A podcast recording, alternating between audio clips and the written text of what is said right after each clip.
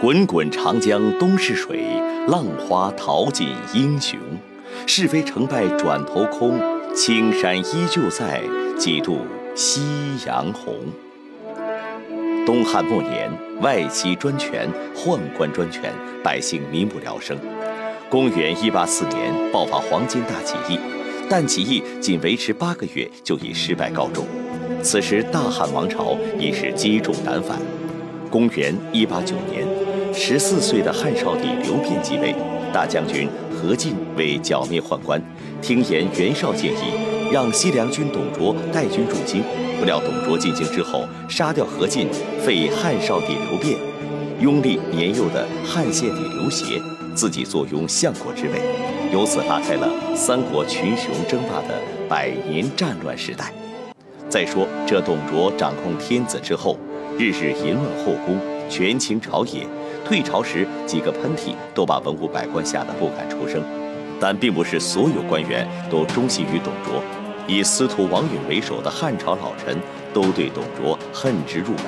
这一天，在王允借口自己要过六十大寿，秘密召集新皇旧臣夜晚相聚，骁骑校尉曹操也听到了这个消息。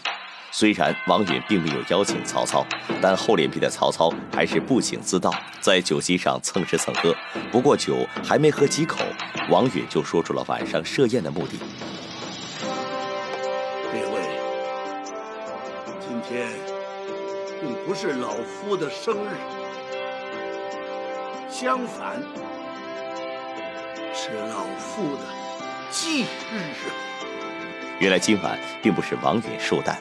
他是用这个当借口来把众人聚集起来讨论当今的局势。说到四百年大汉王朝危在旦夕时，在场官员纷纷落泪。此时曹操却哈哈大笑：“ 曹操为何失笑？晚辈是在笑。满座大丈夫，尽做女儿态。”你们就是从天黑哭到天明，难道能把董贼哭死不成？你有何能出言竟如此轻薄？曹某不才，弹指之间便可将董贼的首级取下，悬于长乐宫门。一席话惹恼众人，王允命下人将曹操赶出府门。不过，曹操刚被当众赶出来，就被王允心腹又悄悄接回府中，盛情款待。原来，王允已经被曹操一席话打动，看出曹操并非普通人，想要听听曹操有什么灭贼计划。于是，曹操便把自己的想法对王允和盘托出。他坦言自己是为了诛杀董卓，才假意投靠于他。在董卓身边埋伏多日之后，曹操已经完全获得了董卓的信任。可以不用搜身就进入董卓室内，但董卓随身穿着一件贴身铠甲，一般刀剑都伤不到他。曹操听说王允有一把家传的七星宝刀，可以削铁如泥，所以想要借七星宝刀一用。王允一听曹操的计划，喜出望外，二话不说就把宝刀借给了曹操。话说曹操第三天怀揣宝刀去刺杀董卓，有惊无险地进到了董卓的内室。刚好碰到了董卓的义子吕布，在得知曹操因为马匹不好迟到后，董卓立刻让吕布给曹操挑一匹西然好马。吕布奉命离去，董卓和曹操坐着聊天，油嘴滑舌的曹操几句话就把董卓哄得高高兴兴。放下戒备的董卓聊了一会儿，犯起困来，于是让曹操扶着他去内室睡觉。曹操一看机会来了，等董卓入睡后，掏出七星宝刀就准备下手。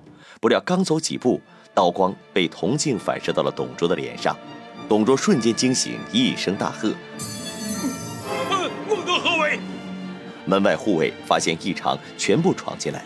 曹操一看刺杀失败，立刻跪倒在地，将七星宝刀举在手上，假意要给董卓献刀。董卓可能刚醒，脑子还不灵活，居然相信了曹操的谎话。尤其在曹操拿七星宝刀劈开了碍事的铜镜后，董卓更是惊喜，还直夸曹操是一片忠诚。孟德呀，你对咱家真是一片忠诚。做贼心虚的曹操一番奉承后，急忙走出董卓相府，刚出门口就被吕布叫住。原来是吕布给他挑好宝马送过来了。曹操借着试马的机会，骑上宝马就一路狂奔，逃出城门。回过头来再说董卓这边，得到宝刀后，董卓与吕布一起欣赏，终于感觉到不对劲儿了。王允家传的七星宝刀怎么会在曹操手上呢？曹操如果真要献刀，刚来的时候不拿出来，为什么非要等到董卓睡着之后才献呢？联想到曹操慌乱的动作，董卓终于明白过来，不好，曹操是来行刺咱家的。曹操献刀是假，想要趁机刺杀他才是真的。暴怒的董卓下令搜捕曹操，同时将曹操在京城中的家人满门斩杀。此时的曹操已经逃出城外，流落荒野。在躲过吕布追兵之后，曹操下一步又该怎么办呢？这个真是王司徒宝刀赠奸雄，曹阿满妙计脱险境。欲知后事如何，且听下回分解。